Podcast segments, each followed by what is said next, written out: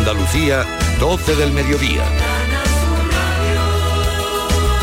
Noticias. Los servicios de emergencia han rescatado en helicóptero a dos escaladores heridos tras sufrir una caída en Sierra Nevada, en el término de Huejar Sierra. Los heridos son agentes de la policía local de Málaga, expertos en montaña, y sufrieron un accidente cuando estaban a unos 3.000 metros de altura. Uno de ellos presenta fractura de pelvis y el otro las costillas rotas y un pulmón perforado. La plataforma contra los cortes de luz de Granada realiza a esta hora una manifestación por el centro de la capital para pedir a Endesa que le dé suministro a todos los ciudadanos que lo pagan sin excusas y sin dilaciones. Jesús Reina. Los convocantes que han reunido a más de 90 organizaciones, entidades y colectivos aseguran que Endesa infringe el derecho a una vida digna. Natalia García es portavoz de los convocantes de la Asociación por los Derechos Humanos en Andalucía. La culpa de forma directa la tiene Endesa. No está proporcionando un servicio que sus usuarios están pagando y no lo proporciona porque no quiere. Y de forma subsidiaria la tienen las administraciones, que saben que esta situación está ocurriendo desde hace más de 15 años, que desde hace más de 15 años hay familias, muchas familias, miles de familias viviendo en unas condiciones indignas y no están cuidando a la ciudadanía. Según los manifestantes, el problema ya ha desbordado a Granada capital y afecta a varios pueblos del área metropolitana.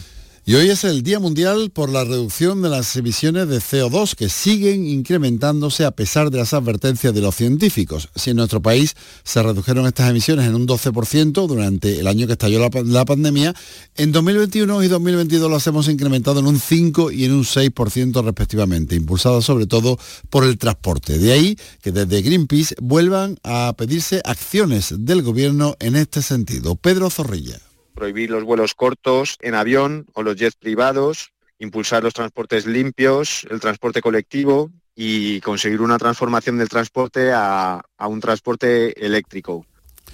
Les contamos uh, también que los alrededores del Santuario del Rocío se llenan este último fin de semana de enero de peregrinos con motivo de la peregrinación extraordinaria de la Hermandad de Triana, la más antigua de las filiales de Sevilla, junto con las de Gibraleón, Villanueva del Ariscal y Pilas. Es uno de los fines de semana más esperados por los rocieros. Estamos en Huelva, María José Marín.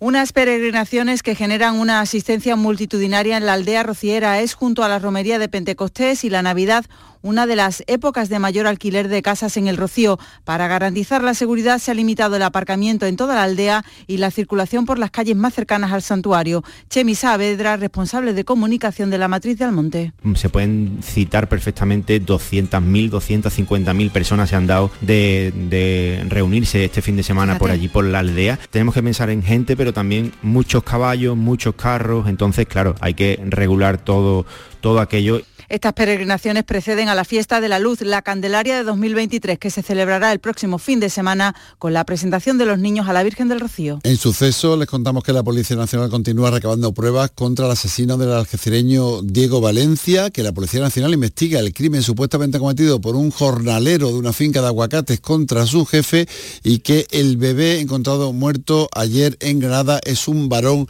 recién nacido. En deporte, la andaluza Carolina Marín se ha clasificado para la final del Máster de Indonesia de Badminton después de superar este sábado en semifinales a la china Yue Han. Tenemos 4 grados en Jaén, 5 en Granada, 8 en Cádiz y Córdoba, 9 en Huelva, 10 en Sevilla y Málaga y 13 la máxima de la comunidad en Almería. Andalucía, 12 del mediodía y 4 minutos. Servicios informativos de Canal Sur Radio. Más noticias en una hora. Y también en Radio Andalucía Información y canalsur.es. A todas horas puedes escucharnos en la radio a la carta. Quédate en Canal Sur Radio, la radio de Andalucía.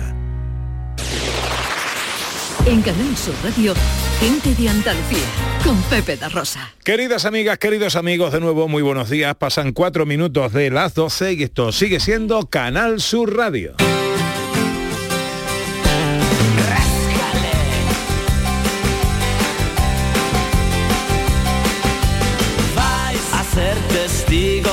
Algo especial. Si estáis preparados para flipar. Hola, hola. Hay tantas cosas que os van a empatar. Hay las tallas hermosas de la realidad. Un espectáculo sin. ¿Qué tal? ¿Cómo están? ¿Cómo llevan esta mañana de sábado 20... ¿Qué día es? 28 de enero de 2023. Ojalá en la compañía de sus amigos de la radio lo esté pasando bien la gente de Andalucía. Paseándose en cueros delante de ti. Segunda hora de paseo, tiempo para el cine con José Luis Ordóñez, tiempo para las cosas de John Julius. Vamos a hablar de una novela que tiene una intrahistoria muy bonita. Una película sin final. Y vamos a escuchar a los oyentes en el Día Mundial del Lego. Hola director, buenos días. Muy buenos días. ¿Qué ¿Cómo tal? está? Eh, hoy no voy a empezar preguntándole por cómo está usted, sino por cómo está su señor hijo. Pues Roy está recuperándose bien, bien. Está ya en casita, así que yo creo que ya, ya con ganas de jugar y, y eso es lo bueno, eso es lo bueno. Eso está bien. A chuchones de los niños, hoy las cosas que pasan. Las cosas que pasan, las cosas que pasan por tener niño, porque claro. bueno, eh, mandamos un besito a Sandra, que evidentemente no está con nosotros, que está cuidando de su y nada, y deseamos la más pronta recuperación eh, de Don Roy. ¿Cómo está el cine esta semana? Oye, pues el cine está muy bien porque ya empiezan a estrenarse las películas candidatas a los premios Oscar, que son los premios gordos, ¿verdad? En los que todos nos fijamos. Entonces, bueno, y viene con un par de películas muy interesantes de las que hablaremos, entre, entre otras, pues la nueva, ojo, de Brendan Fraser, que vuelve al cine después de muchos años. Ah, qué bueno. John Julius, buenos pasa? días. Bien. ¿Hoy es el Día Internacional del Lego? Del Lego, de la- Sí. del juego de Sí. construcción, sí, sí. ¿Has pisado alguna vez un Lego descalzo? ¡Oh! Es verdad, lo que duele. Las cosas que se lo pone a yo, John, yo las estuve, yo, estuve, acuerdan. yo estuve una vez en Legoland. Legoland. ¿Sí? Sí, sí, sí. Ya, es como un parque temático de Lego todo. Guau, Es Lego, es Lego. guau. Ya, ya. Está- No pise, tú va, cuidado, andando por la casa. Hay que tener cuidado, ¿no? Vale. ni- niño tiene jugando porque pisa un Lego descalzo, eh, no hay algo que duele, duele más. Oye, ¿vosotros erais de, de juegos de, de esto? ¿no? ¿Tú en, en New York? Claro que sí. Hombre, Porque- si lo ha pisado, ha tenido Claro, que borrar. pero porque yo creo que hay, hay Playmobil es más de España y Lego es más de Estados Unidos, desde mi punto de vista. Ajá. Y bueno, ¿pero tú hacías o no? Ya, desde, desde niño Sí. tenía Lego. Sí, sí, sí. ¿Y tú, un- director? Yo hacía Lego y hacía Tente, hacía los dos. Sí, sí. Sí, yo era de Tente. Sí, sí. Yo es que el Lego llegó más... mm, eh, yo ya era grande. El Tente lo que pasa Lego. que era más pequeñito y era como más preciso y el Lego era como para hacer cosas más grandes, yo creo. Sí. Oye, yo estuve, ¿cómo es la tienda esa Nueva York de Lego super gigante? Ah, eh, no, es, ¿cómo se llama? Es, es una tienda muy famosa, no sé, pero tiene una parte de Lego que tiene, por ejemplo, la estatua de, Gigantesca. liberte- de libertad, Sí. que tienen, por ejemplo, CP de Star Wars, ¿cómo se llama? CP... ¿Cómo C- se llama el robot? Mm, Ah, C3PO. ya, ya, también. Ah, sí, yo me hice una foto con él. Ya, ya, ya. C3PO. Ya, ya, El, el el- Lego. el hecho de, de El Lego. piezas de Lego. Bueno, vamos a escuchar a los oyentes que empezáis con la charla, empezáis con la Hay que charla. ver, ¿eh? hay que ver. A ver los oyentes que nos cuentan 670 940 200. Hola, buenos días. Buenos días familia. Nada, recuerdo con, con mucha nostalgia el, el Tente, que eso era una maravilla. Claro. Y es una pena que ya no, no exista. Y el Exin Castillo, con sus Oh. puertecitas del castillo, con sus caderitas para subirla, para bajarla. Eso era un pasote. Pero vamos, sobre todo echo de menos al, al Tente, que era una, una maravilla. Vea, un saludo, buenos días. Muchas gracias. 670 940 200. Hola, buenos días. Buenos días. Pues yo mm, era más de, de cromo. A mí los cromos me encantaban. Los cromos estos de, de las caras de las muñecas, con cuerpo, con antigua. Me encantaban. Y a ver si me gustan que mm, ahora ya cuando tuve una niña, que, que íbamos ahí a la costa de los mercadillos, le compraba yo a ella. A ella no le gustaban, pero como me gustaban tanto, se los compraba a ella. Y los tengo aquí guardados en una caja. Bueno, 670 940 200 en el Día Internacional del Lego. ¿Cuál es eh, vuestro juego eh, de construcción? Eh, ¿Hacíais puzzles? ¿Hacíais eh, Lego sin castillo? ¿Cómo era el, el castillo que tú haces? Castillos de España se llamaba. Castillo de España. Yo creo que era una marca así, no sé, porque nadie recuerda Castillos de España. Suena documental de la 2. Sí. No, pues era, era como el Exen Castillo, pero Ah, vale, vale, vale, sí, se llamaba Castillo de Es en. Castillo sí me suena, sí. sí. Bueno, enseguida nos iremos con el cine y hoy que eh, no tendremos capítulo 99 de las escenas de Andalucía, sí vamos a recuperar el primer capítulo de Dios escenas mío, de ¿eso de qué año es? Año, año 20. Teníamos todavía voces de adolescentes. Ah, Ahora se va a notar que hemos mejorado mucho nuestra capacidad interpretativa. Sí, ¿no? ya, ya, ya. Sí, nos Sí. ha cambiado la voz y todo. Sí, tú dices pero- año 20, yo pienso en 1920. Oye, y- 2020. eh, ¿20 entonces? ¿Entonces lo, lo hacíamos en pandemia cada uno desde casa al teatrillo? ¿O Eh, puede ser? o- Sí, sí, Ostras. correcto, es posible. Claro, ostras. cada uno en Claro, casa. claro, claro. Sí, sí, pues a pesar de todo, no está mal, ¿eh? No está mal. Pues enseguida, capítulo número uno de las escenas de Andalucía.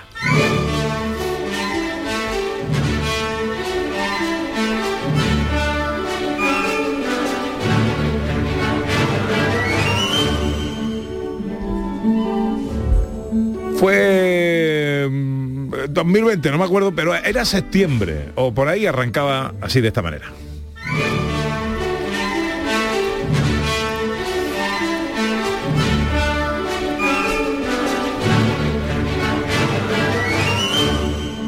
Producciones radioteatrales Gente de Andalucía presenta Escenas de Andalucía. Una recreación radiofónica de los episodios de la historia de Andalucía. Con el cuadro de actores de Gente de Andalucía. Escenas de Andalucía.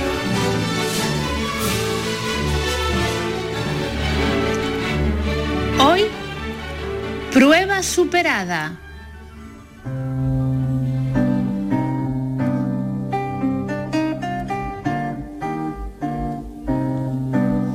En la Sevilla de 1617, dos mujeres charlan sobre uno de los jóvenes vecinos del barrio, que hoy se enfrenta a una prueba importante y decisiva para su futuro.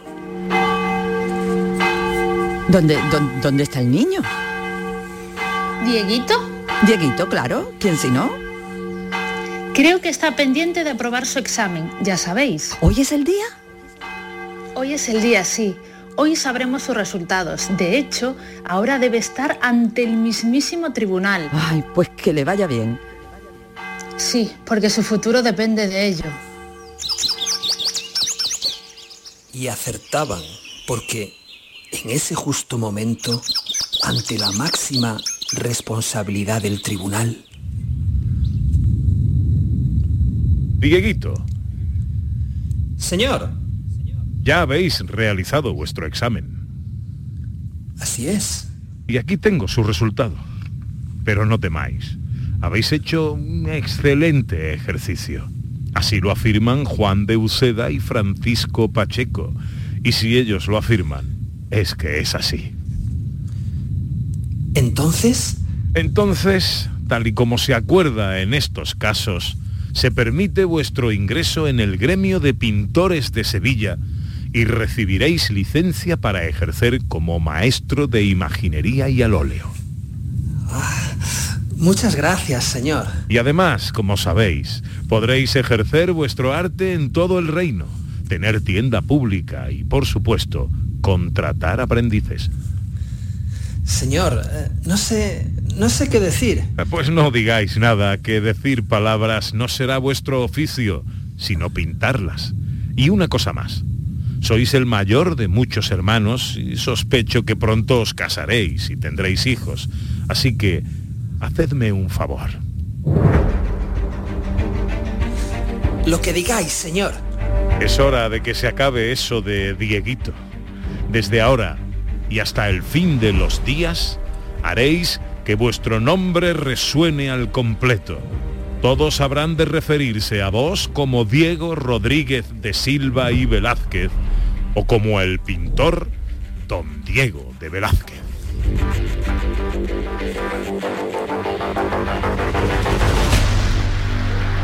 ¡Bravo! ¡Qué chulo!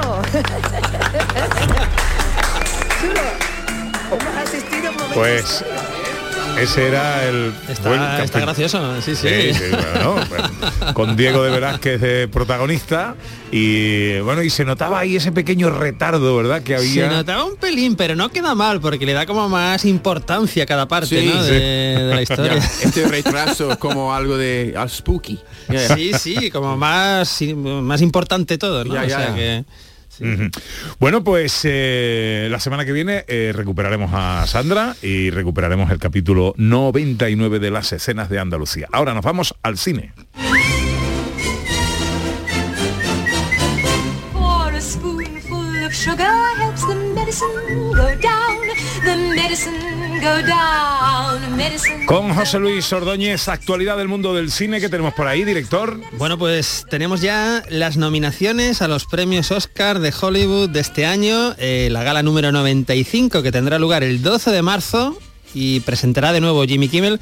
Bueno, pues ojo, la más, ha habido sorpresa porque la más nominada es la película Todo a la vez en todas partes, que es una es ojo la película donde regresa Tapón después de 36 años o treinta y tantos años de, de estar fuera de la interpretación, que es una película pues muy interesante, muy curiosa, muy divertida. Em, pero bueno, entre las películas nominadas pues tenemos Top Gun Maverick, tenemos Los Fabelman, que es la nueva de Spielberg, Tar, de la que después hablaremos, Elvis, que es una película también eh, muy nominada, han nominado incluso a Avatar, a la secuela de Avatar, en fin, recordemos que eh, ahora en los Oscar la- las nominaciones a, a Mejor Película son a 10 películas, no a 5, ¿no? Entonces, bueno, pues hay un margen más para, para que entren. Entre los actores, pues por supuesto, Austin Butler por Elvis o Brendan Fraser, que después hablaremos por La, la ballena, ¿no? Y también muy curioso eh, o muy interesante que han nominado, esto no era, no se veía venir, eh, a guion adaptado a Top Gun Maverick, que no es una película que uno piense que van a nominar al premio al mejor guion, ¿no? Pues la han nominado, ¿no? Y me, Ah, parece, ¿sí? me parece muy bien porque es una película muy entretenida, muy divertida. Y curiosa, eh, otra de las curiosidades, por supuesto, John Williams, con 90 años, vuelve a ser nominado por una banda sonora, ¿no? En este caso, por supuesto, por la nueva película de Spielberg, Los Fableman, que llegará pues ya dentro de unas semanas, muy pronto, a todas nuestras pantallas. Como mejor película extranjera, pues como no podía ser de otra manera, la ganadora del Globo de Oro, Argentina 1985, con Ricardo Darín. Bueno, yo creo que eh, tiene muchas opciones de llevársela y, y es una película además que está muy bien.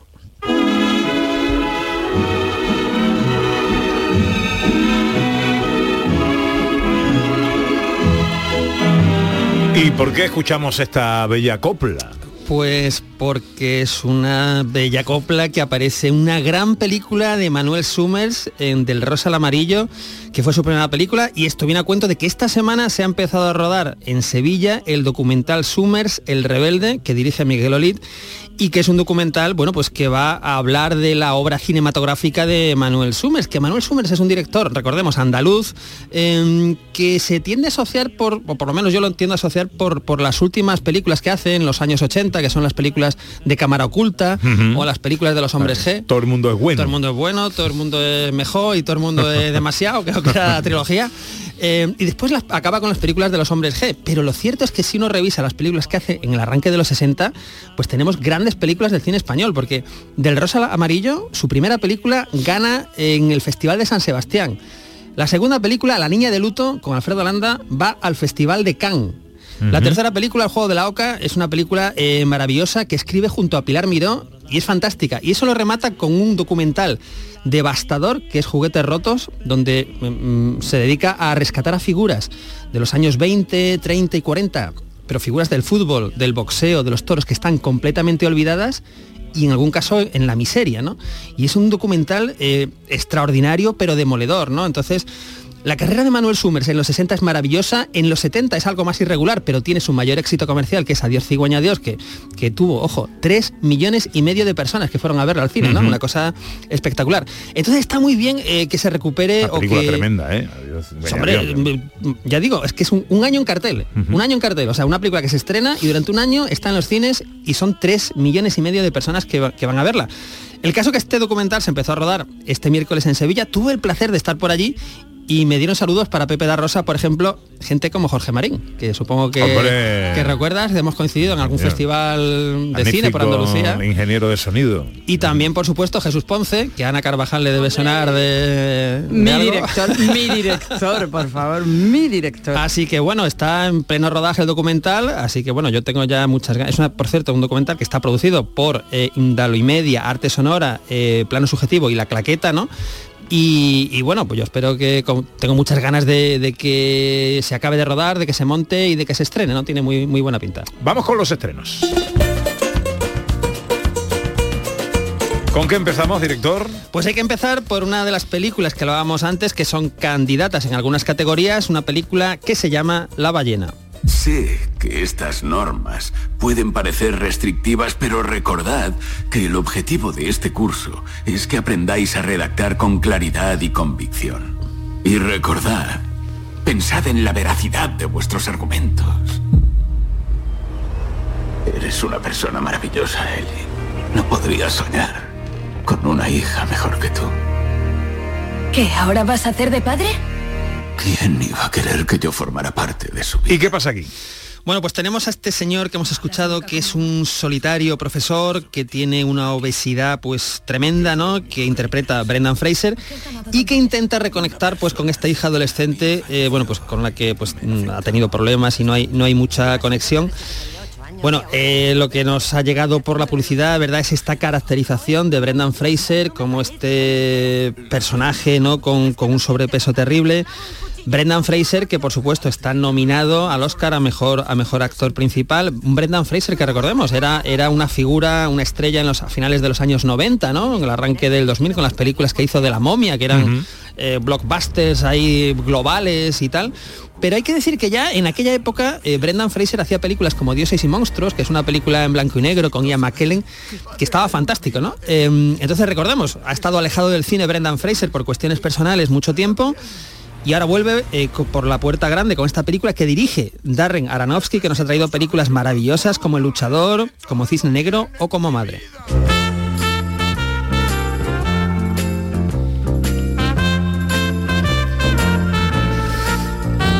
Más estrenos, eh, drama norteamericano, nos llega. Otra película candidata a los premios con varias candidaturas. Es una película que se llama Tar. Si están hoy aquí, ya sabrán quién es nuestra invitada. Lidia Tarr es muchas cosas.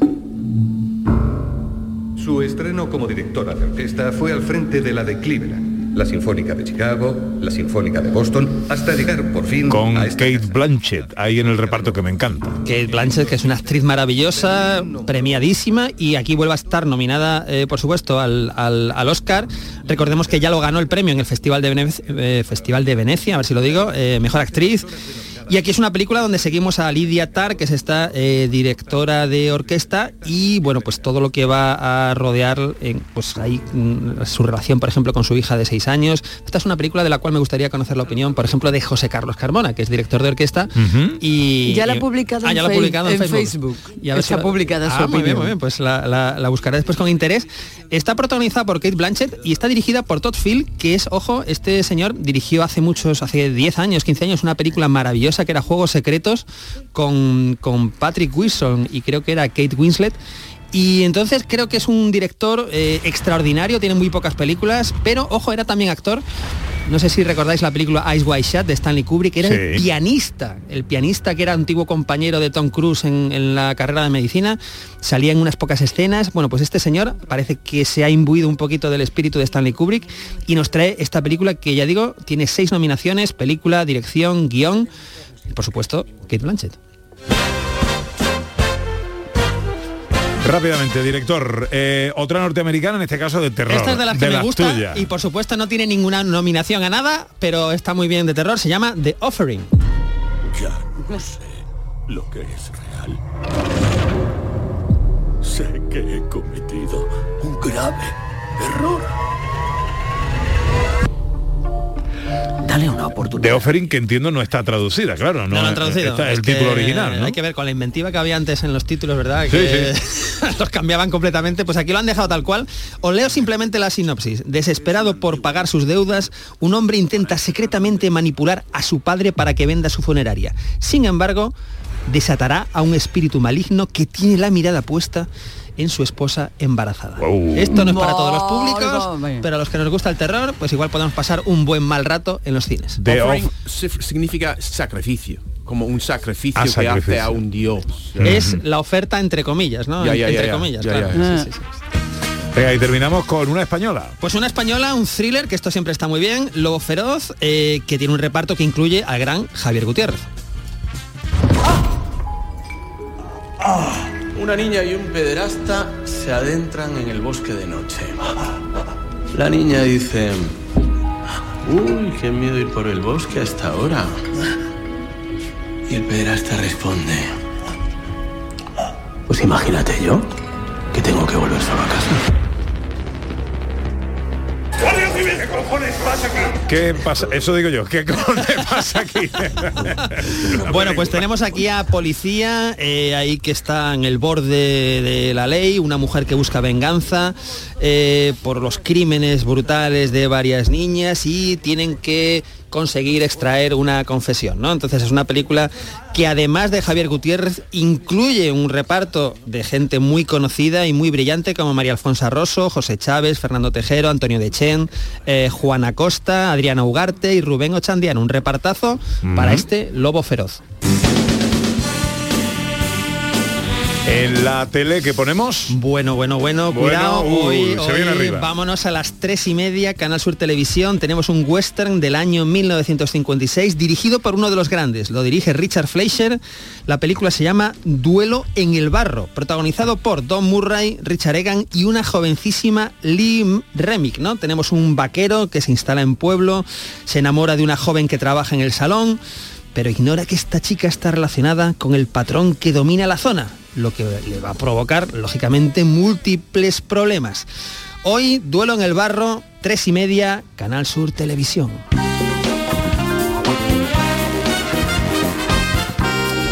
Oye, me mandaron un chiste el otro día. A ver, de los tuyos.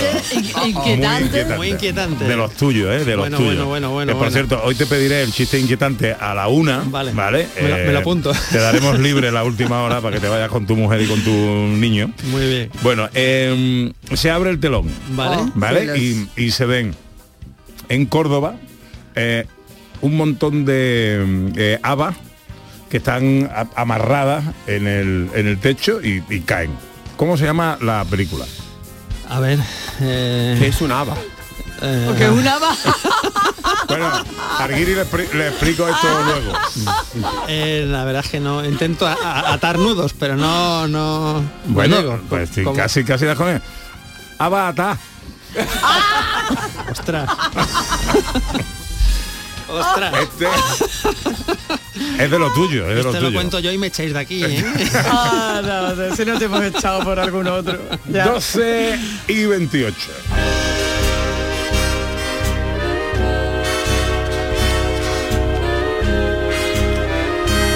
Y os traemos un libro, os traemos una novela entre palmeras, primer libro de Ro Galvez, eh, un libro que tiene una intrahistoria curiosa. Tiene la historia que cuenta el libro, que es una historia romántica, preciosa y que además te engancha. Y también tiene la historia, la intrahistoria, como tú dices, Pepe, de su escritora. Todo nos ha parecido muy bonito y lo queríamos compartir con la gente de Andalucía. Mira, hay cierto paralelismo con eh, la vida de John Julius. Dice la sinopsis del libro, cuando James viajó a Andalucía para resolver los asuntos pendientes con la herencia de su madre. ¿Tú tenías asuntos pendientes con la herencia de, de alguien o algo no? No, pero si mi hermana era un niño, habría un- su nombre habría sido James. Eso Ah, sí, ¿sí? sé. Ah, bueno, Vale. mira. Puede ser de una persona imaginaria, ya, ¿vale? Estoy intrigado. Bueno, pues, James no imaginó lo que le aguardaba, o más bien quién, Marta. ¿Cómo alguien que trastorna tu vida te puede atraer tanto? Bueno, así eh, se introduce un poquito la historia de Entre Palmeras. Y esa historia sí tiene que ver con John, porque no estaba Marta, pero estaba Virginia. Estaba Virginia. Y le cambió la vida por Sí, completo sí. también, así que tiene que ver No, también. no os conoceréis, Ro Galvez y tú, ¿no? Quizás en otra vida. Ah, bien, vale. Ya. ¿Quién firma esto, Ana? Esto lo firma Ro Galvez y es su primera historia. Ella nunca pensó en convertirse en escritora, pero circunstancias de la vida la llevaron a escribir y aquí está como quien no quiere la cosa su primer libro. Una historia ¿Puede muy bonita. Tu madre que ya no está guiarte en un nuevo camino. A veces la vida sorprende dando nuevas oportunidades. Hola Ro, buenos días. Hola, buenos días. Ro Rocío, ¿cómo te llamamos? Rocío, Ro, me da igual, Rocío. Bueno, eh, eh, cuéntanos primero la historia tuya que te lleva a escribir un libro. Mira, yo era empleada de banca y en el año 2012, me tengo que acordar por el tema de los mayas y el fin del mundo, me sorprendió una leucemia. Eh, entonces, después de un proceso de complicado, ¿no? En el que afortunadamente puedo contar que estoy aquí y he salido adelante, pues tengo que dejar de trabajar porque una vez que pasas por un proceso complicado, con mucha quimio, con un trasplante, te quedan una serie de secuelas y mi vida, pues yo era una persona muy activa y dentro que voy empezando a recuperar un poco dentro de mi normalidad, empiezo a buscar cosas que hacer. Se me ocurrieron infinidad de ellas y quería hacer alfarería, no podía con las manos, o sea, había un montón de limitaciones. Pero decido volver a estudiar y entro en la Universidad de Sevilla y empiezo a estudiar antropología. Con la cosa que el primer año, que nos coge la pandemia, en el segundo cuatrimestre una profesora nos anima a escribir, porque en antropología tenemos que escribir ensayos, artículos, para soltar la mano. Y a mí se me ocurre pues empezar a escribir esto.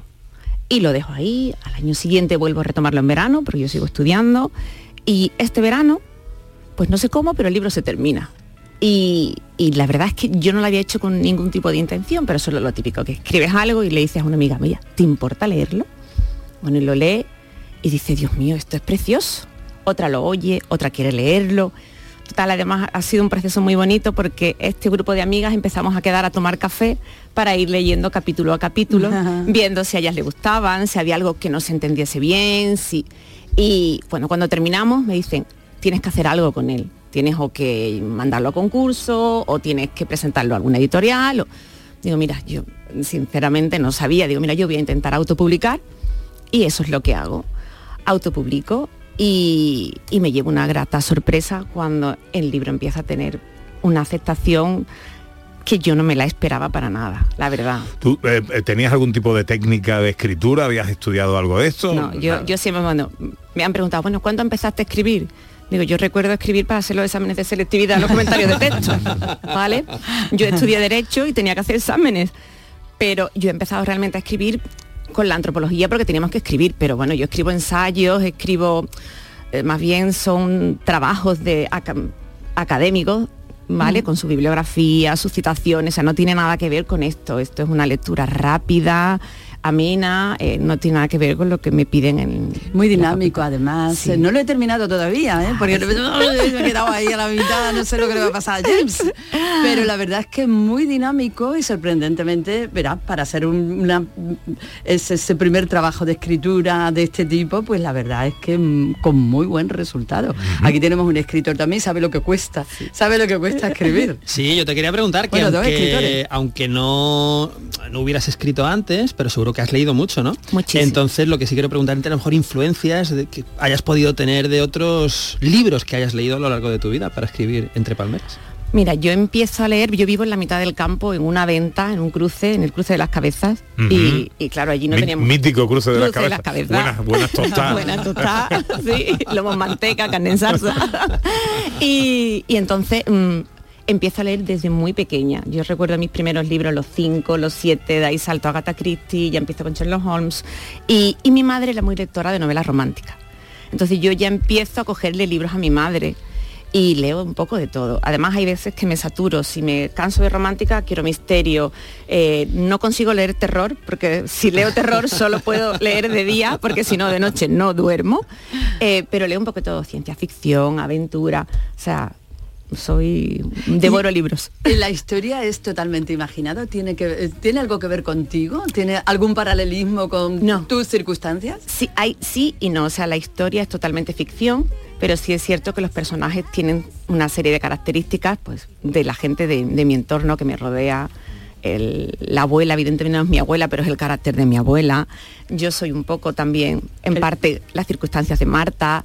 Eh, hay un poco de todo, pero la, la historia en sí es totalmente ficción. ¿Y, y de qué estamos hablando? Estamos hablando de thriller, novela eh, romántica. Amor novela- romántica. Novela romántica. Una cosa que me ha sorprendido, Pepe, es que yo he escrito el libro pensando en las mujeres, pero me ha sorprendido chicos que me han escrito diciéndome que el libro le ha gustado. Ah. O sea, no me lo esperaba. O sea, es un género muy catalogado para mujer, pero también hay hombres que leen novelas románticas. Sí, hombre, claro que sí. ¿Tú Eh, crees que has encontrado una vocación? Creo que sí, me divierte muchísimo, me hace feliz. Mm. O sea, yo ahora mismo estoy en una nube. Yo, el- Pero ¿estuviste en el nube escribiéndolo o después de, por la por las repercusiones? Eh, eh, no, de que escribo. O sea, es Mm. que mm, creo, he oído que hay dos tipos de escritores, los que escriben con un mapa y escritores de brújula. El de mapa lo tiene todo pensado, articulado, y el de brújula se deja llevar. Yo cuando me siento a escribir no sé qué va a pasar. Mm. Entonces me encanta. Sí, hay escritores como Eduardo Mendoza, por ejemplo, que ha ganado el planeta y muchísimos premios y tal, que nunca hace nunca hace mapa. O sea, él dice, porque dice, si hago mapa, mm, después me aburro yo, yo quiero ver lo que va ya, me ya sé lo que va a Claro. pasar, entonces pierdo un poco de interés. Entonces, eso Eduardo Mendoza, por ejemplo, también escribe así, sí. Ah, oye, y si te llamas Rocío, Rocío Avellán, ¿no? Avellán, sí. Galvez, ¿por qué eh, firmas como Ro Galvez? Mira, el- al principio fue también un poco un tema de pudor. ¿Vale? No sabía que iba a salir de aquí, ¿vale? si sale mal me escondo. ¿Vale? También es cierto que antes de animarme a publicar, que no quiero olvidarlo, eh, se lo di a un corrector de estilo, porque mm, yo no sabía y me daba como un poco de, pues eso, de, de pudor, ¿no? Y que fue Pablo Macías que me ha ayudado y, y fue además el que me dijo, escribes bien, porque yo no sabía si yo sabía escribir. Y entonces al principio pues por eso, porque me daba un poquito de, de pudor. Y, pero después, como las cosas creo que siempre pasan por algo o hay que sacarle el lado positivo a lo que ya has hecho, me parece que es un homenaje muy bonito a, a las mujeres de mi familia, a mi abuela que se fue hace poco con 106 años. Guau. ¿Vale? Y que es una Galvez y somos. Galvez. Y pues no sé, tiene fuerza eh, y por eso principalmente. Bueno, pues entre Palmera, firma Ro Galvez, esto está autoeditado, eh, pero bueno, entiendo que en tu lontananza está para futuras aventuras literarias editar con alguna Sí, pues, sí, es mi idea, ¿no? es mi idea. Sí, ahora mismo está en Amazon y empezará también a distribuirse en algunas librerías a través de algunos acuerdos. Y bueno, mi idea es eso, es saltar a una editorial. ¿Tu leucemia está ya totalmente superada o eso es una cosa que ya... Eso es una cosa que se queda contigo, que viene para estar contigo. Eh, yo tuve dos trasplantes, hace unos tres años tuve un episodio de AIDS, que es la enfermedad injerto contra huésped. que, eh, en todos los trasplantes, el, o el riñón o el hígado puede rechazarlo. El- aquí es, yo tengo la sangre de otra persona en mi cuerpo. Entonces esa sangre vive en un sitio que no conoce. Y de vez en cuando pues hace algunas cositas que nos hacen pues tener que estar medicados, muy controlados y afortunadamente la seguridad social. Yo tengo que decir que maravillosa, mi, mi hematólogo genial y entonces Vives con controlada. normalidad. Con tu control. con mi control, Con tu control. más despacito, que no pasa nada, se aprende a tener una vida diferente, mm, la enfermedad forma parte de la vida y hay que vivir con ella y adaptarse y, y ya está, y, y a seguir siempre. Ro, eh, enhorabuena por todo, gracias. eh, por tus dos eh, aventuras, la de la enfermedad y la de la y la literaria, a la que le deseamos larga vida, ¿eh? Pues, También. eh, 106 años, a ella como la abuela, o 7, va a superarla. Se va superando, o sea que... Mira, Y 106 libros. Sí, mi abuela se independizó con 93 años. Mi madre se ha visto más guapa con nunca. Con 72 yo puedo empezar a ser escritora con 50. Hombre, por Hombre. favor. Vamos, ¿quién para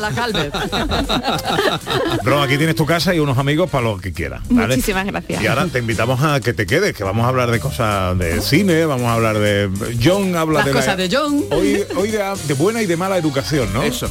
De los españoles. Más de la mala. Más de la mala ahí. bueno, ¿te quedas con nosotros? La verdad es que tengo el 50 cumpleaños de una amiga. Ah, bueno. Eso es importante también. ¿eh? Ah, Pues nada. Pues, ¿Cómo se llama tu amiga? Acabo de estropear la sorpresa. Adiós. Ahora, ahora se queda, ahora se queda. No te vayas. Ahora se queda. ya. No me voy. Bueno, haz lo que quieras, estás en tu casa. Enseguida John venga. Gente de Andalucía. Con Pepe de Rosa. Chano, ¿nos disfrazamos de factura de la luz para asustar al personal? ¡Tequilla! Con Hogar Solar ahorras tanto que eso ya no da yuyu. ¿Hogar Solar? ¡Claro! No como mi cuñado Alfonso que riega todos los días una lámpara creyendo que le va a crecer una planta fotovoltaica. Hogar Solar, la luz que te ayuda a ahorrar. Ahora mismito voy a ponerme yo la plaquita. Canal Sur, la radio de Andalucía desde Sevilla. Los Alcores está de rebajas y en ellas encontrarás todo lo que estabas buscando al mejor precio. Moda femenina, masculina, infantil, calzado, decoración, deporte, no las puedes dejar escapar. ¿Hay ganas de rebajas? Autovía A92 Salida 7, Alcalá de Guadaira, Sevilla. Centro Comercial Los Alcores. Mucho donde disfrutar. Este lunes, a partir de la una de la tarde, llega el análisis de la actualidad en la jugada de Sevilla de Canal Sur Radio. En directo desde el restaurante La Coartada en la Plaza de Cuba número 2. La Coartada, el restaurante de moda en Sevilla con el mejor ambiente de la ciudad y una comida espectacular. Las claves para aprender y comprender el flamenco están en flamencoradio.com. Las grandes figuras de la historia de esta seña de identidad cultural de Andalucía. Los mitos del flamenco, sus vidas y obras, los orígenes, las estrellas actuales del cante, el toque y el baile, festivales, las joyas de nuestro archivo, la influencia del flamenco en otras músicas del mundo. Flamencoradio.com es el mejor flamenco de forma ininterrumpida durante 24 horas. Flamencoradio.com, desde la tierra del flamenco, flamenco para toda la tierra. Grupo de emisoras de Canal Sur Radio. La radio de Andalucía. Este 2023 escribe tu propia historia con Social Energy. Toma la mejor decisión del año e instala paneles solares de primeras marcas con hasta 25 años de garantía. Ahorra hasta el 90% de tu factura de luz e ilumina tu hogar noche y día con nuestras baterías. Pide tu estudio gratuito y aprovecha las subvenciones disponibles 955 44 11 11 y socialenergy.es. La revolución solar es Social Energy. Gente de Andalucía. Con Pepe da Rosa.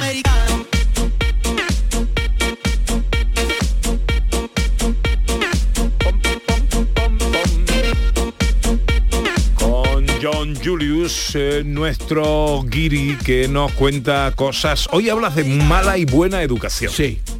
En España, ¿eh? Nos va a poner en. España, en España, pero ah, porque eso es el alcance del estudio. Pero en diciembre el sitio web preply.com, que tiene algo que ver con la, la enseñanza, publicó un estudio sobre las ciudades más mal educadas de España. Anda. Se han entrevistado a más de 1.500 residentes en 19 áreas de España pidiendo que puntúen en una escala del 1 al 10, donde el 10 era la máxima de la mala, mala educación a las principales ciudades de España. Entonces, ¿Cómo se mide esto? ¿Qué se le Buah, te pregunta? digo, te digo. Pero en cuanto menos la puntuación, mejor. Es decir, cuanto menos la puntuación, más educada la ciudad. Algunas ciu- ci- ciudades andaluces han salido bien, otras mal. Llegaremos a esto. Pero primero, ¿vale? Me da miedo. ¿Cómo han definido la mala educación aquellos en preply.com? Pues han enfocado el estudio en 12 categorías de comportamiento, ¿vale? A ver. Estar todo el rato al teléfono en público. Yo no. Bien. Yo no, yo no hago esto, ¿vale? No dejar a otros coches pasar cuando hay tráfico. Yo no dejo los coches pasar. No, no, no, no. No bajar la velocidad cuando se conduce cerca de zonas peatonales con viandantes. Yo no hago esto porque puedo meterme en un lío, ¿sabe? Yo es para autoprotección, eso no para Claro, ser educado, ya, ¿vale? Va más allá de la De educación. todas formas, Ya, el, otro día, el otro día me pilló una rotonda terrible con un tráfico terrible que digo, me voy a quedar aquí una hora y hubo un coche que se paró en mitad de la rotonda para dejarme pasar. Casi lloro. Claro, no. no, lloro, digo que qué maravilla. Me ha visto Claro. que llevaba ahí un digo, joder, Sí. De hay gente educada y hay gente Una vez más diré de las rotondas que eh, si alguna vez se inventara la máquina del tiempo, yo la usaría para viajar a cuando se conocieron el padre y la madre del señor que inventó la rotonda, para que jamás se hubieran Para conocido. intervenir, ¿no? Si no me parece, no me- algo un invento más nefasto que una rotonda. Increíble, vamos. Con lo bien que funcionan los semáforos. O sea, es que de verdad que no entiendo. Pero bueno, siga usted, siga usted. Pues cuatro, montar bullicio en el público. Yo no monto, yo, yo soy y no monto. Ni jaleo. David Jiménez tampoco. No, no, tampoco, tampoco. No acoger a, a forasteros. Yo soy forastero. ¿Y te me ha cogido bien? Me cojo muy bien. ¿vale? ¿Cómo, cómo, cómo? Vale. Ver vídeos en público. Eso hago a veces con los míos. Veo mis vídeos, mis propios vídeos en público.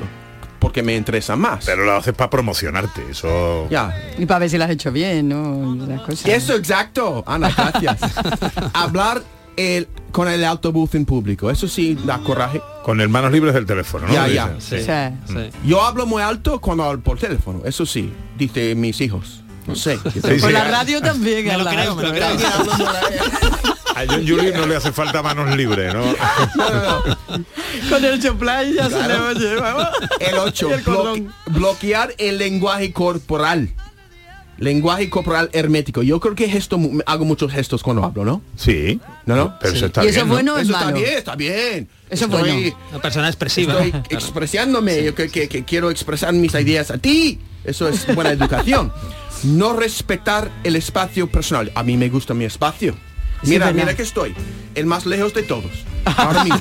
Ahora mismo en el estudio quiero más espacio. Pero es verdad que hay gente que te habla y se te van metiendo encima, encima, encima. Oh, encima. Sí, sí, eso es o en la cola del supermercado. Ay, que se te pegan así. Ay, yo, Bueno, ay. y están los que te hablan dándote golpecitos en el pecho. Te Oh, van oye, hablando y dicen, mira, sí. escúchame, escucha, y te dan un golpecito Y- y en el pecho mientras te y hablan. después Sí. están, y después están los que encienden el móvil en el cine y chatean en el cine con el Oh, WhatsApp. Por eso no voy. Horrible, Eso horrible. Por eso no voy. Por eso no voy. Eh, ser ser maleducado con el personal en- de servicio. Yo Sí. soy, yo soy, yo soy, yo creo que muy educado con la gente de servicio. Yo también. Ya, ya. Y me da mucho coraje cuando dice, oye, ponme no sé qué. Uh, oye, no, oh. oiga, por Yeah, oh. favor, me pone. Sí. o o garzón. No, eso tampoco. Ah, ¿Acordáis Garzón, cuando antiguamente garzón. se llamaba a los camareros en los, en los bares tocando las palmas? Sí, Apla- maestro. ¿Eh? Y, o sea. ¿y a- ¿Si llamabas al camarero? Sí, ahora no te oye ya. No, ahora camarero. Yo a veces soy demasiado educado porque debería hacer más ruido para que me echan cuenta. Sí. ¿Sabe? Ya, ya. No dejar propina. Culpable. Yo no, yo no- no. Hay que dejar propina, John. Hay Ya, que ya. dejar propina. ¿Tengo que cambiar? Sí, sí. Sí, tienes que ver, sí, tienes sí. que ver Reservoir Dogs, la primera peli de Tarantino, la primera escena, y ya verás por qué hay que dejar Ok. propina. Ah, es verdad, es verdad. Sí. Saltarse la cola, eso no hago. ¿Vale?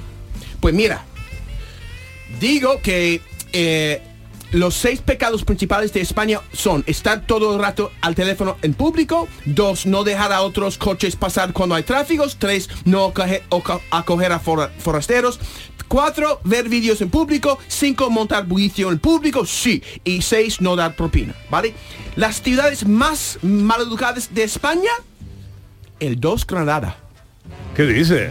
Ya. El 1, Santa Cruz de Tenerife con un, un puntuación de 6.06. Granada con 5.95. Y 3, Alicante, Elche. Mira, en las ciudades más educadas de España, el 1, más educadas, más generosas. Vigo, A Caruña, Olieros, Artiexo. Eso A es Coruña, de a España. A Carruña. A Coruña, a Coruña. y Valencia. Pero mira, eh, en Andalucía, ¿vale? Málaga en octavo lugar de, las ciudades más mal educadas. Málaga. Málaga. Málaga y Granada. En Se- Sevilla quedó en octavo lugar. También. No, no, no. Y Cádiz en noveno lugar de las ciudades más generosas. Ah. Pero es un poco raro, porque a mí esta lista me parece rarísima. A mí me parece mucho peor educado tirar basura, por ejemplo. Yo estoy o no coger contigo. la caca de los perros. Eso, o ese sí. tipo de cosas. O la Me gente, por ejemplo, cuando te chocan en la calle y no dicen perdón. ¿Verdad? O entrar en los sitios y no decir buenos días. Exacto. Eso me parece mucho peor de educado. Es que una lista muy rara esta gente. Eh, sí, sí. O la gente que toca claxones. Oh, eso me molesta. Sí, los sí. claxones, ah, tú sabes, a veces hay gente que aparca su coche, ¿sabe? En un sitio mal. Sí. Y hay gente que no puede. Entonces, se ahí inclinan sobre el claxon como si para que todo el- barrio se entere. Está prohibido, ¿eh? Yo lo sé. Está Pero nadie prohibido. multa. Nadie No, multa por eso. multa. No, No, o cuando se ponen ahí a esperar a alguien y en vez de llamarlo por teléfono se ponen a tocar el Eso es lo que quiero que decir. Y todo el mundo. Y Y oh, me da un coraje. A mí también. Sí, los Mucho. dos van al infierno juntos. el que pone el coche en el sitio mal y el que toca el claxon. Y el sitio más, el, el más mal educado entonces Santa Cruz de Tenerife. Sí. Según esta, según esta lista. Nunca he estado. Nunca he estado. Yo sí. Yo sí, yo sí Y la gente muy amable y muy Sí. buena y muy simpática. y ¿En muy Granada todo. también? ¿En Granada? Y Granada? en Granada también. Sí. Y en Málaga, Sí. más todavía. Sí. Sí, vamos, más todavía no, igual. Me parece que por lo menos en Andalucía todo el mundo es educado y, y amable. es el sitio web que ha hecho la encuesta esta. Prepli. Prepli.com. ¿Significa algo Prepli? Prepli si tu prep es para preparar a alguien. Ellos Ajá. son de profesores de, de- de Bien, educar. bien. Pero yo no tampoco, yo estoy de acuerdo con Diana, que esta lista es, es rara, pero me, me, me entraba, quería pues autoevaluarme, ¿sabes? ¿Y en qué lista, en qué puesto has quedado? Yo creo que eh, estoy más de los maleducados. De los maleducados, ¿no? Sí. Según esta Porque lista- cada día más, más gruñón. Por, por eso destacas en los papeles de villano en los radioteatros. No, no, co- como disfruto. 10 para la una. Con José Luis Ordóñez, el cine a través de sus estrellas, por aquí han pasado ya Ava Gardner, Elizabeth Taylor, Paul Newman, eh, James Dean, Marilyn Monroe, Cary Grant, Gregory Peck, Catherine Hepburn, Errol Flynn, James Stewart y Grace Kelly y Betty Davis, que fue la última. Ajá. Hoy quién toca, director. Pues hoy parece mentira que no hayamos hablado de la estrella de hoy porque es una de las más grandes estrellas de la historia del cine. Antes de deciros vuestro nombre, quiero que lo escuchéis. Valance came out of the saloon. You were walking toward him when John he fired Wayne. his first shot. Como muy bien dice John, estamos escuchando a John Wayne, que tiene una voz inimitable, ¿verdad? Sí. En un momento del hombre que mató a Liberty Balance, película de John Ford, junto a James Stewart, año 62. Pues John Wayne, ¿cómo se le conoce a John Wayne? ¿no? Eh, tenía un apodo, un apodo que era de Duke, creo. The Duke, The. Eh, bueno, nace en 1907, muere en el 79 con solo 72 años, ¿no? Y empieza su carrera en el cine mudo en los años 20.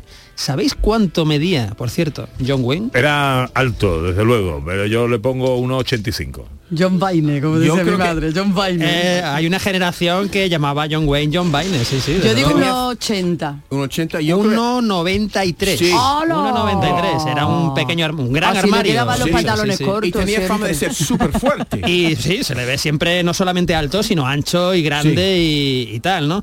Bueno, pues tiene una carrera espectacular de esta película de John Ford, que es el hombre que mató a Liberty Balance, pues vámonos a otra de John Ford. Pero nos vamos al año 39, la década de los años 30, la corona con la diligencia, eh, también de John Ford, que es una película clásica, eh, donde hay actores pues, que son clásicos de, John Ford, como John Carradine, que está por ahí, por ejemplo, que si no recuerdo mal hacía del, jugador de cartas. Bueno, la diligencia es una de esas joyas eh, bueno, inmortales de, de la historia del cine, western maravilloso, ese grupo de personas que se concentran dentro de, de la diligencia. Esto es el año 39, pero vámonos de este John Ford a otro John Ford.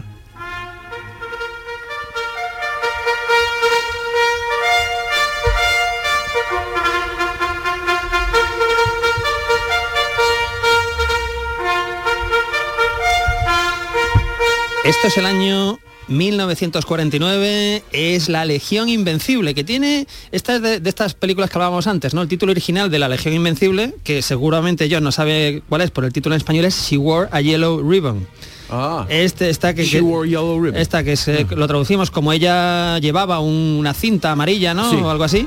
Pues aquí se traduce por la Legión Invencible, Ah, que es un título maravilloso, pero no tiene nada que ver con el original, ¿no? Pues tenemos aquí, esta forma parte de la, de la saga de la caballería de John Ford, además de, de John Wayne, pues tenemos a gente como Víctor McLagan, que es otro actor clásico de, de Ford, o Ben Johnson, ¿no? Y es otra peli, pues, pues maravillosa. Esto es del año 49, pero vamos a alejarnos por un momento del western, que hemos hablado de tres western, pero seguimos con John Ford. Más vale que lo sepas ahora, si no te llevarás una sorpresa. Los Danaher somos de armas tomar. Con alguno de los Danaher se pueden hacer muchas otras cosas. Bueno, esto es un momento del hombre tranquilo, año 1952. Tenemos a Sean Thornton, que, hace John- que interpreta a John Wayne, que es un boxeador norteamericano que regresa a su Irlanda natal y bueno, ahí se enamora de eh, Mary Kate Danaher, que es Maureen O'Hara, una actriz maravillosa, ¿no? Y bueno, esta es una película que se mueve entre la comedia, el drama y sobre todo muy encantadora la De lo película. ¿no? poco que Eh, hizo este, que no estaba montado en un caballo. eh, sí, sí, y que no es de tiros ni, ni western, pero es, es deliciosa. Es una de esas películas de John Ford que, que parece que crece. Cada vez que la vuelves a ver está como, como mejor. Esto es John Ford en el año 52, pero es que ese mismo año John Ford tiene otra obra maestra.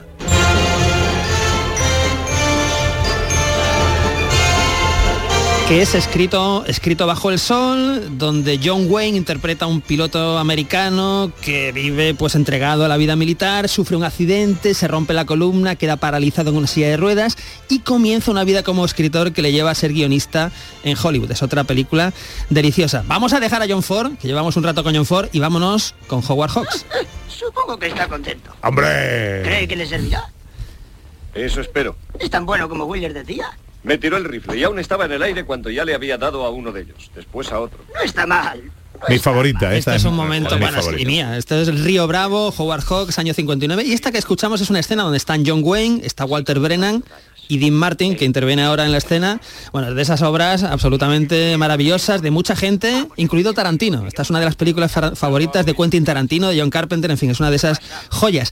Y de Howard Hawks en el año 59 nos vamos a otro Howard Hawks en el año 66.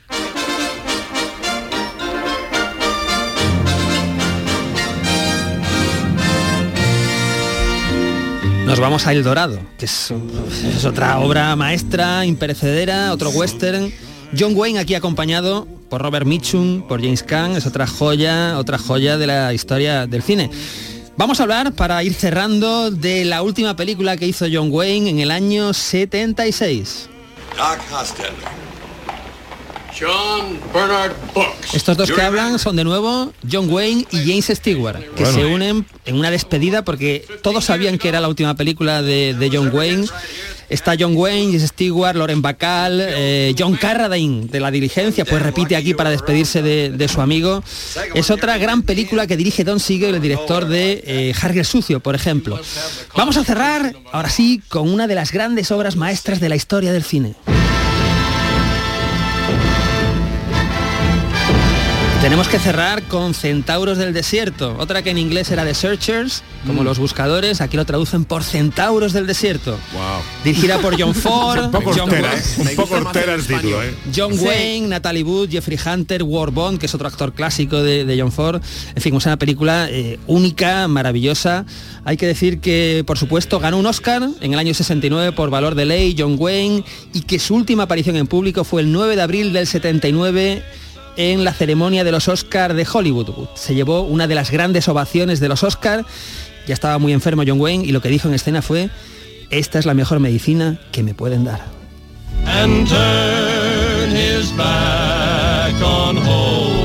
John Wayne. Mira, para terminar, eh, he buscado una música mm, eh, eh, para ti, especialmente para ti. Purple canyon. Steve Martin. Es de, de- de esas películas en las que uno viviría, ¿no?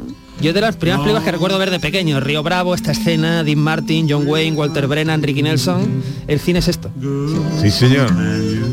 Dean Martin, a mí me En la- encanta Dean Martin. Le das una musiquita a Ordoña y te saca... En la- claro, esta es la escena en la que están en la Escena cárcel. de Río Bravo, exactamente. reparto, es como la calma, todo. la unión de la amistad antes de la batalla final, ¿no? Que es- Efectivamente. es maravilloso. Sí, sí. Y Dean Martin acostado con un sombrero en la cabeza, saliendo, tratando de salir de su alcoholismo, cantando esta canción acompañado a la guitarra por Ricky Nelson. es Esto tremendo, ¿eh? Magistral, Es- magistral. Bueno, eh, ¿qué va a hacer hoy John Julius? Yo, tranquilo. Ah, tranquilo. Ya, ya, ya. El hombre tranquilo. El hombre tranquilo Hoy- a casa. Hoy eres John Wayne. Ya, yo estoy todavía en mi, en mi pues, descanso entre semestres y yo voy a disfrutarlo. Un poco de, de frío, hace un poco de frío, no me agobia el sol. Un Gran chiste inquietante tendrá nuestro director para terminar el programa. Muy no va a inquietante tener. y salgo corriendo. Se abre el telón Se abre el telón eh, y vemos a un jardinero que se levanta por la mañana y, y saluda a su gran jardín. Se cierra el telón. ¿Cómo se llama la gran estrella del espectáculo? Ahí va. Em, no, no, No, no me sale nada. Hola Flores. Bien.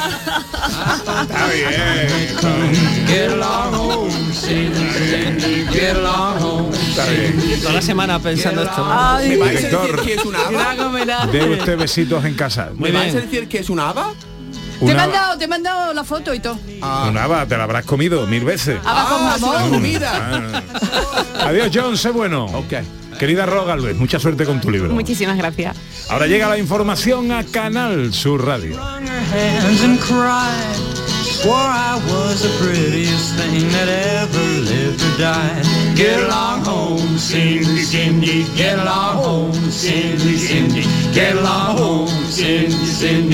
I'll marry you someday.